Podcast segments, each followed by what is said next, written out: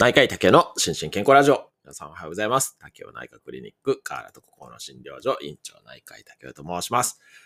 この放送では医療にまつわるちょっと役に立つ小話を毎朝5時50分に10分程度で配信しています。また毎朝5時半からライブやっていて、公開生収録や皆さんからのご質問やリクエストに直接お答えしたりしています。アフタートークも人気です。ぜひご参加ください。ということで、今日は1週間の放送の振り返りと怒涛のコメント返しの日ですけれども、えー今日振り返るのは第796回ですね。今週の興味津々、えー医療ニュースから第801回ですね。論文紹介。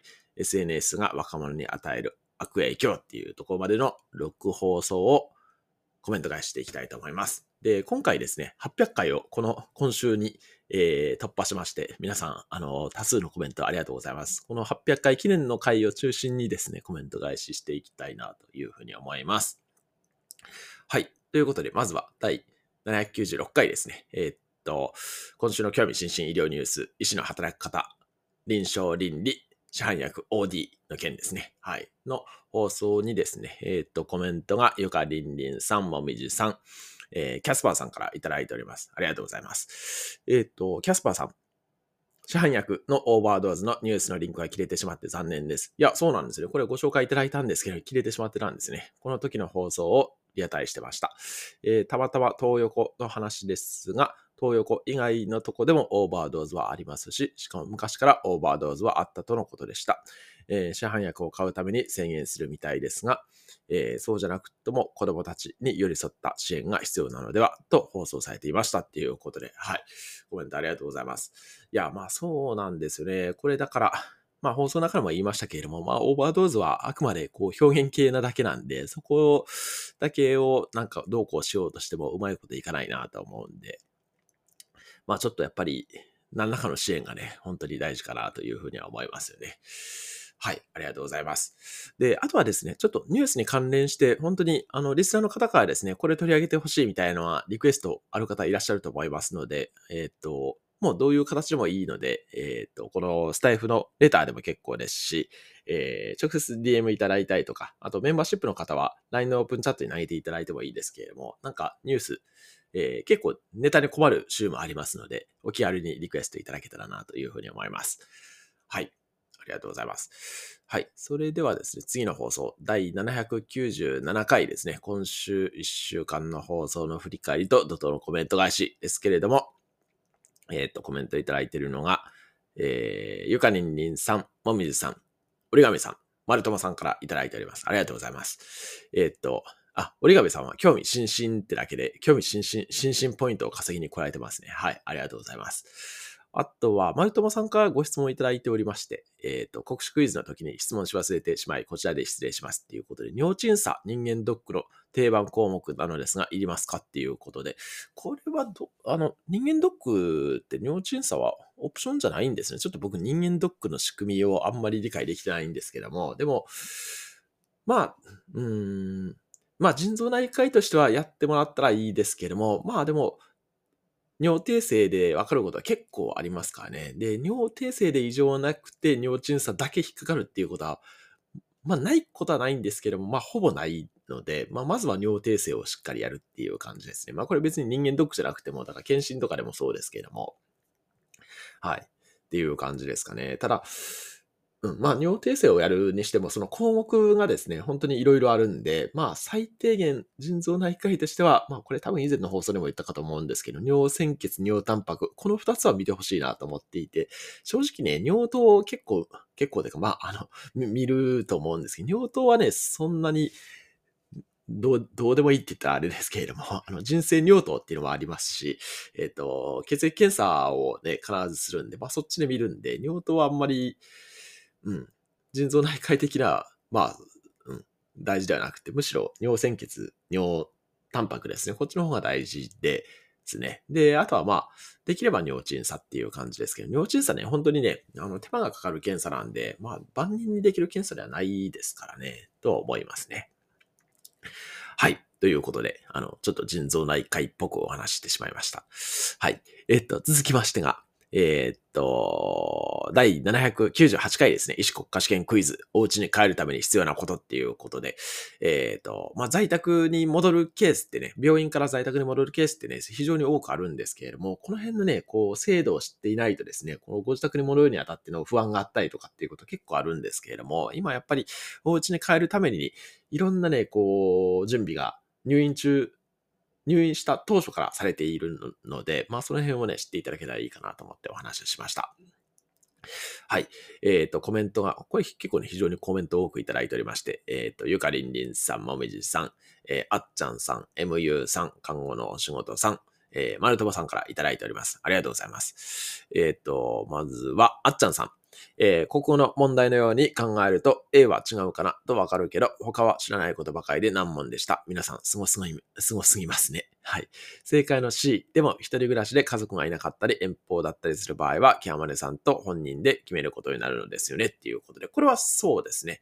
あの、ただ、うんと、まあ、家族がいない場合はね、もうどうしようもないっていうか、まあ、それはそうですよねっていう感じですけれども、遠方の場合はですね、まあ、あの、その時は来ていただいたりとか、あとは結構ね、やっぱり、まあ、特にコロナ禍とかそうでしたけれども、ウェブでね、えっと、遠方の方と繋いだりすることもあるんで、それこそね、カンファレンスとかも、あの、病院に来ていただけないこととかあったじゃないですか。あの、コロナ禍で、あの、病院面会禁止みたいな期間とかあったと思うんで、その時にはね、ウェブで参加していただいたりとかっていうのもあったりしたので、まあ、この辺は、まあ、まあ、コロナ禍の恩恵とは言わないですけれども、まあ、それで進んだ部分あるかなという気はしますね。はい。はい、ありがとうございます。えー、っと、続きまして、MU さん。朝起きて問題を開いてみたら文字が見えず、メガネをかけても見えず、寝落ちしてしまいました。しかも日曜出勤なのに寝坊。えー、在宅関連はあお箱問題でしたが、解説を聞いて病院内の動きについて勉強になりました。えー、入院直後にカンファレンスが行われるとか、相談員がつくとか、家屋調査にも病院から行くんですね。えー、在宅につなぐための算定はいろいろあるようですが、退院後に病院スタッフが訪問しているケースは聞きません。かっこ地域差があるのかな。生活の場が見えると連携もしやすくなるんですけどねっていうことで、はい、コメントありがとうございます。いや、これまさにそうなんですね。で、これね、えっと、ちょっと名前忘れてしまったんですけれども、あの、病院スタッフがね、在、あの、家にね、訪問してね、あの、取れるコストあるんですよね。ちょっと名称忘れましたけれども。だから、あの、私もね、えっと、以前の病院で緩和ケアチームをやってた時に、あの、緩和ケアの認定の看護師とかがですね、その退院した後に、えっと、ご自宅で伺って、えー、そこで、まあ、自宅の様子を見たりとかですね、その、自宅での、例えばオピオイドの使い方を確認するとかですね、そういうのをやったりしてましたね。はい。ただ、ちょっと加算の名称は忘れました。はい。なんかこの辺がね、本当にね、シームレスにつながる方がいいかなというふうには思いますね。まあちょっと私自身はね、かなりえー、変な人なんで、いろんな、こう、医療のセッティングをね、経験していて、まあ今も在宅行ってますけども、はい、っていう感じなんですけど、なかなかね、病院にいると、その家の中の様子がわからないとかですね、あと逆に、えー、在宅の方は、そのカンファレンスぐらいでしか病院に来ないっていうこととかもあったりするので、ここら辺がね、なんか総合乗り入れみたいな感じになるともっといいんじゃないかなと思いますよね。はい、ありがとうございます。えー、っと、続きまして、看護のお仕事さん、リアタイできず、出勤時に拝聴しました。まさにお仕事領域で気分が上がりましたっていうことで、はい。えー、このケース、ぜひ訪問看護をお入れください。早めにご連絡いただくことで、ご家族のケアへの受け入れや主義への対応が早めにできるので、退院後の生活を具体的に考えて対策を立てるお手伝いをいたします。誰にアピールっていうことで。いや、これは本当にそうですね。いや、これはもう宝冠さん必須かなと思いますし、あとは、あの、あれですね。今、まあ、ちょっと、まあコロナが明けてきて、その入院中の外泊とかもできるようになっている施設多いと思うんですけれども、その時にもね、あの、えっ、と、末期がんだったら2回でしたかね。ちょっとこれ、あの、正確に覚えてないんであれですけれども、あの、奉還入ってもらうっていうこと可能ですよね。はい。なので、えっ、ー、と、はい。まあ、ぜひね、訪問看護は、あのー、私も一押しですので ご利用いただけたらなと僕からも思います。はい。はい。えっ、ー、と、ああとは、これちょっとまた、丸友さんからご質問いただいていて、こういう時の家族の定義ってあるのでしょうか？血縁がなかったり、席は別でも、互いに、えっ、ー、と、家族と同等の信頼関係がある場合もあると思うのでっていうことでご質問いただいていて、これね、ちょっと私調べたんですよね。調べたんですけれども、結論ね、なかったったですね。これね、なんか特に吸引関係に関しては、あの ALS の関連でその吸引のことがね、えっ、ー、と、取り上げられたらしいんですけども、そこでもね、なんか明確に家族の定義ってなかったですね。ただまあ実際にはね、あの、内縁の方とかも結構いらっしゃいますし、まあ確かにこの辺の誰を家族と定義するかって医療の中では結構ファジーに扱われてるんじゃないかなという気はしましたね。ちょっともう少し調べてみたいと思いますけれども。はい。貴重なコメントありがとうございます。はい。それでは、えっと、続きましてが、えっと、第799回ですね。飲みすぎ注意、たくさんの薬っていうことで、これまたですね、いい資料がありまして、まあちょっと古いんですけれども、日本老年医学会と、日本老年薬学会から出た、えっと、高齢者が気をつけたい多すぎる薬と副作用っていう冊子ですね。これをご紹介させていただいた回ですね。えっ、ー、と、コメントが、えっ、ー、と、もみじさん、ゆかりんりんさん、MU さん、キャスパーさん、まるたまさん、看護のお仕事さんからいただいております。ありがとうございます。まずは、もみじさん。ポリファーマシー問題は、えー、主治医や薬剤師の方で気づいてもらうことと、薬、えっ、ー、と、患者は一つの薬局に絞ることを守って管理してもらうことが最低必要かと思います。えー、大学病院はどうしても門前薬局に行きたくなるけど、従来的には国の政策で門前薬局門前薬局をなくしていくとか、つまりかかりつけ薬局を持つようにさせる、そんな計画があると知りました。地域の薬局も偏在気味だし、都心はほんと増えたので、何かサービスをして付加価値をつけないと患者が来ない現象に、とにかく相談しやすい薬局を一つに決めて管理してもらうことですね、っていうことで、はい、コメントありがとうございます。いや、まさにそうなんですね。あの、まさにおっしゃる通りですけれども、おっしゃる通りですけれども、未だになんか門前薬局ね、ありますよね。で、まあ、うちもあるんですけども、あの、うん、これね、なんか、まあ、患者さんの利便性からしたらそうなんですけれども、なんか、うん、やっぱり薬がね、これだけ増えてくるとですね、も、あの、おのおのの門前でもらう高齢の方ってね、すごい多いんで、まあ、できれば本当にね、一箇所にまとめ、まあ、少なくとも、少なくとも、あの、お薬手帳を複数持つのだけはやめてもらいたいとは思いますよね。あの、必ずお薬手帳は一つにしていただけたらなと思いますね。はい。はい。えっ、ー、と、続きまして、ゆかりんりんさん。おはようございます。だわん。えー、今日の資料、保存完了、高齢者に限らず、副作用という情報に踊らされて勝手に自己判断しちゃダメダメ。えー、どうせ症状良くならないし、改善の兆しがないから、副作用出る前にやめたって、泌尿器からもらった薬をやめた私が言うっていうことで、副作用かなと思ったら、主治医に相談すべきですね。ポリファーマシーに興味津々だわんっていうことで、はい、コメントありがとうございます。そうですね。まあ、本当にね、勝手にやめるのはやめていただきたいですし、あとは放送の中でも言いましたように、ちょっと自己調節していい薬としてはいけないお薬があるんで、あの、自己調節ね、すごいね、ちょっと今、あの、もっか悩み中なんですけども、結構ね、あの、してはいけない薬をね、自己調節する方にどういう風に説明するかみたいなのはね、あの、個人的にちょっと、あの、トピックですね。はい。はい。ということで、ありがとうございました。えー、っと、あと、MU さん。薬を出せると安心する医師もいることは確か、薬を出さないと医師に対する不信感も出たりして、えー、患者が欲しいと思う背景を探ろうとする、探ろうと思うと時間がかかりますしね、えー、コミュニケーションで解決するものも多いのに、えー、他の病院、カッコかが何を考えて患者とどう決定した結果なのかもわからないと切り込みにくいですし、逆局での指導もカルテと連動しているともっと役に立つ機能になるんですが、時間がない現場、カッコ患者自身が存在する限り難しい。えー、ポリファーマシーを防ぐのは一番早いのは保険適用かどうかでしょうか。えー、そこから医師同士、医師と患者との話し合いが始まらざるを得ないのかなと、そこで DX 活用っていうことで、はい、コメントありがとうございます。いや、これ本当にその通りなんですね。だから情報がね、分断されてるので、患者さんもね、毎回同じ説明しないといけないですし、我々もね、いや、だから、あの、広沢さんもね、言ってましたけど、あの、薬剤師さんとかね、本当に推理しないといけないんですよ。あの処方箋しか来ないんで、このお薬はどういう意図で出てるのかっていうのを謎に推理するっていうところから始まりますからね。だから、うん、なんかそこら辺ね、もう情報共有するのはもう必須かなと思いますけどね。はい。いや、なかなか、ちょっと、あの、まあ、難しい問題をはらんでますし、こういう情報をなんか共有されたくないって思われる方も多い、まあ、多いのもわかるんですけれども、ただ、まあ、最終的にはね、あの、患者さんのメリットになると思うんですけどね。はい。はい。という感じでありがとうございました。はい。続きましてが、第800回ですね。第800回。えー、っと、過去放送振り返りっていうことで、はい、今週、あの無事、無事に800回を迎えました。本当にいつも聞いていただいて皆さんありがとうございます。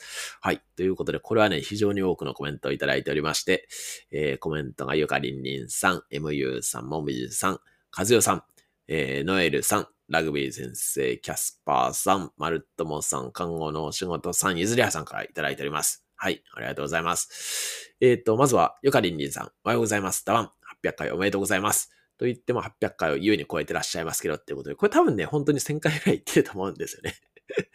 竹尾ポリスも来てくださるなんて、えー、キュンです。イェイ。えー、メンバーシップ限定ですが、あでは、福井の竹ちゃんが来てくれるのかな？なるほど。これからも楽しくためになる竹尾先生の放送を楽しみにしています。えー、1000回の記念パーティー企画したいです。えー、今週土曜日のメンバーシップにも期待してます。心身健康ラジオに興味津々だわんということで、はい。いつもコメント、あの、あと、ライブ一番乗りありがとうございます。はい。えーと、続きまして、MU さん。800、プラス、もっと回、おめでとうございます。えー、毎朝ですもんね。すごい。